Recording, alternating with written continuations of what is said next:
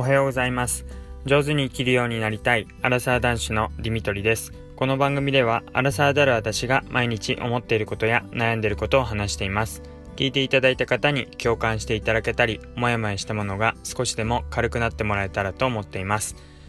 おはようございます、えー、火曜日の朝です、えー、天気が良くて、えー、今日は一日天気が持ちそうな感じがしますね。えっ、ー、と、そうですね。まあ、昨日は ぼちぼちと早めに帰ってこれて、えー、すごいいい日だったなって感じですが、えっ、ー、と、今、昨日と今日と、えー、Amazon のプライムデーってことで、えー、プライム会員だととても安く買えるっていう、えー、セールの日が、えー、行われてます。そんなに意識してなかったんですけども、奥さんから、あの電動の掃除機、あのルンバみたいなやつですね。あれがすごい安く売られてるってことで、買ってもいいってことで連絡が来てました。あの、確かにこう言われてみるとすごい安くなっていて、あの、まあ、プライムの会員、奥さんがなってるんですけども、まあ、こうやって1年に1回とか、あの、すごい安くなって、普段は楽天経済圏で、えー、まあ、買い物とかしてるんですけども、なんか、アマゾンはこういう時にすごい安くなるんだなってことを知りました。なのでまだチェックしてない方は今日までみたいなので是非確認してみてください。本当にいろんなものが安くなってるのでびっくりしました。で、えっ、ー、と、今日はですね、あのまあ、引き続き結婚についての話で、いよいよ、えー、結婚式場をどういうふうに決めたのかということを話していきたいと思います。えっ、と、いろいろ観点があるんですけども、うんと、まずですね、まあ、お互いに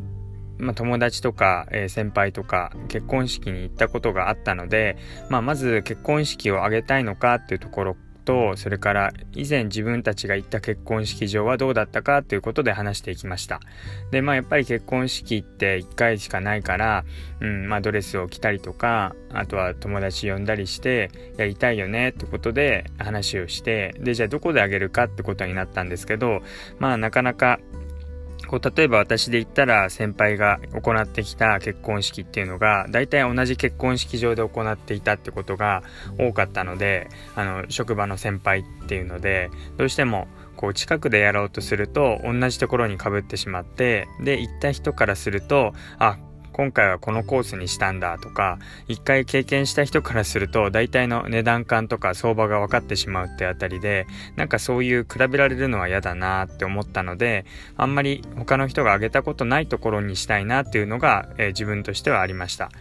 で、ただ、まあ、職場から近くするのかとか、えー、自分の行きたいところ、自分で式を挙げたいなって思うところにするのかとか、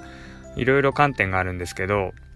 まあ、とりあえず、あの、見学に行ってみて、で、行ってみたところから、まあ、比較対象をこう作っていくと見やすいだろうなと思って、えー、まあ、何個か行ってみることにしました。で、何個か行く前に、まずゼクシーをもう買っていたので、まあ、ゼクシー冊子でもそうですし、あと、まあ、アプリっていうか、あの、まあ、ネットでも、いろいろ探しながら、自分たちの条件に合うようなところを探していって、で、まあ、奥さんが見つけてきた、まあ、可愛らしいというか、まあ、ドレスだったり、あとは、うん、まあ、そういう、披露宴の花とかですね、こう、飾りがすごい綺麗な、えー、ホテルとか、え式場をいくつか探してここに、ま、見学だけでも行ってみたいってことで、まあ、そういった場所を選ぶようにしましたで私としても、まあ、職場に近いとかあとは遠方から親戚がえ、新幹線に乗ってきたりするので東京駅に近いとかそういう条件でも一緒に、えー、ま、探してもらってでいくつか一緒に回っていくっていう形になりました。で、まあ、場所によっては本当に料理を出してくれて、コース料理みたいなものを食べれたりとか、あとなんだろう、クーポンをくれたりとか、いろいろなんですけども、まあ、回るっていうこと自体ですごいデートプランみたいになるし、まあ、それでいろいろ考えるっていうのが面白いんですが、さすがに何件もな結局私たちは45件回ったのかな？結構たくさん回ってくるとあの観点が多くなってきちゃってこう頭の中がごちゃごちゃになってきたりまああのホテル式場の人は一生懸命アピールポイントを話してくれるのでそのアピールポイントですごいうん、話してくれる人に対しても申し訳なくなってきたりっていう風にだんだん疲れてきちゃって、まあ最初のうちは楽しかったんですけど、だんだんこう、疲れるっていう感覚になってきたので、だいたい4、5件ぐらい行ったあたりで、まあクーポンはあるにせよ、もういっかねってことで決めていくっていう段階に入っていきました。で、あとは値段とか、あとまあ日取りですね。何日が大丈夫かっていうところであると思うんですけど、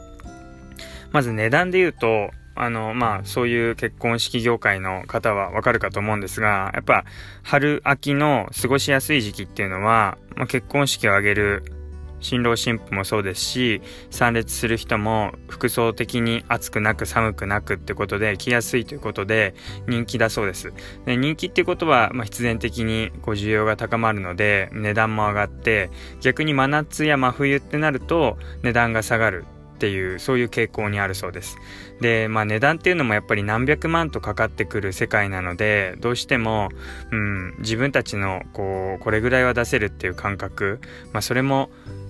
なかなか初めての買い物だと思うのでまあ結構やっぱり一つ取っても何十万とかあの例えば、えー、撮影カメラを入れて撮影をしますっていうだけで十何万かかったりじゃあ動画を撮りますだけで十何万っていう風に一つ一つの単位が本当に何千円の世界じゃなくて何十万という世界で動いているので本当に必要かっていうところと何のためにやるんだっけ？っていうところは、まあ、絶えず話していく必要があるなってことを感じました。で結局ですねいろいろ話していく中で、まあ、絞っていくんですけどもまあやっぱりどこで式を挙げたいのかっていうところを考えて、うん、お互いの、まどこで式を挙げたいか1回だけの結婚式っていうことで考えて、え一つのところに絞っていきました。で、まあ、そこの私たちが決めたところはネックとしては、まあ、場所がちょっと遠かったりあとはうん値段がやっぱり高いっていうそういうところがネックだったんですけどもでもやっぱり夏場の、えー、本当は真夏のえー、式にする予定だったので、ちょうどその時に、あの、オリンピックの関係で、あの、すごい、まあ、安くなっていたっていうのもあって、まあ、本来だったら破格の、えー、値段で結婚式ができるっていう、そういうような状況になりました。なので、まあ、見学に行ってみて、中の様子を見て、で、実際に予算を出してみて、で、他のものと比べてどうかってやっていくといいかなと思います。で、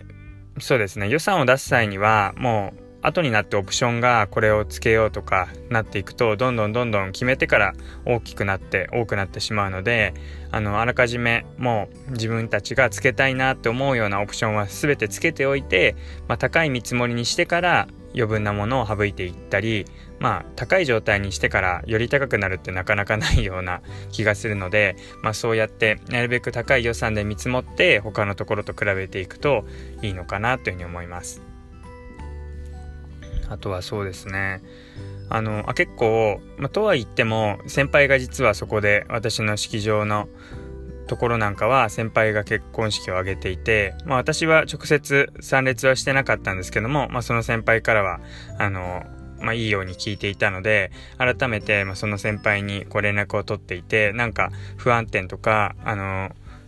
不審というか、あの、自分の中で嫌だったところとかありますか？ってことを伝えたら、ちょうど、まあ、プランナーさんと、あの、やりとりの中で、ちょっと揉めたというか、あの、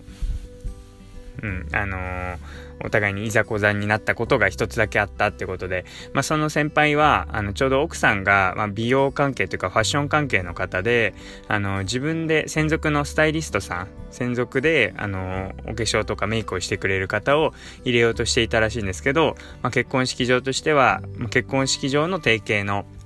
方を使いたいっていうことで、そういう専属で自分で入れるっていうのはできませんっていう話になったらしくて、で、それが前もってしていた話とは違っていて、まあ、そこでまた相違があって、結構そういう、うん、まあ、口約束の世界だとなかなか最初はいいって言ってたのに、後々になってダメって言われたら、全然話が変わってきちゃうっていうとこが多くあると思うんですが、まあそういったところで、あの、最初の話と違うっていうので、ちょっとトラブルになったっていうことを言ってました。なので、まあそのあたりも私は契約するときに、あなんか先輩であげた人がいるんですけども、なんて、ただプランナーさんがちょっとっていうことを もう包み隠さず言いました。そしたらまあ、まあ、初めから向こうも、まあ、全部が全部いい印象じゃないかもしれないですけど、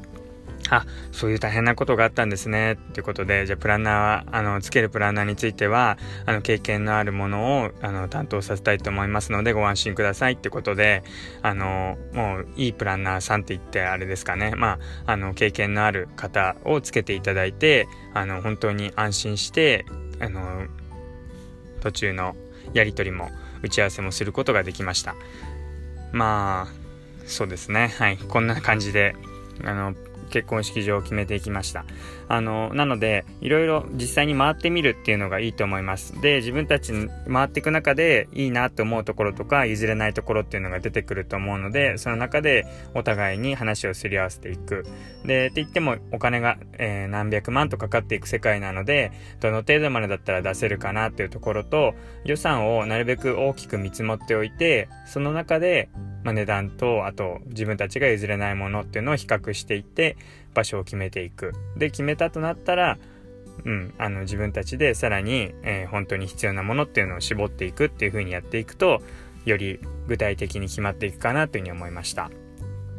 では、えー、最後まで聞いていただいてありがとうございました。またお会いしましょう。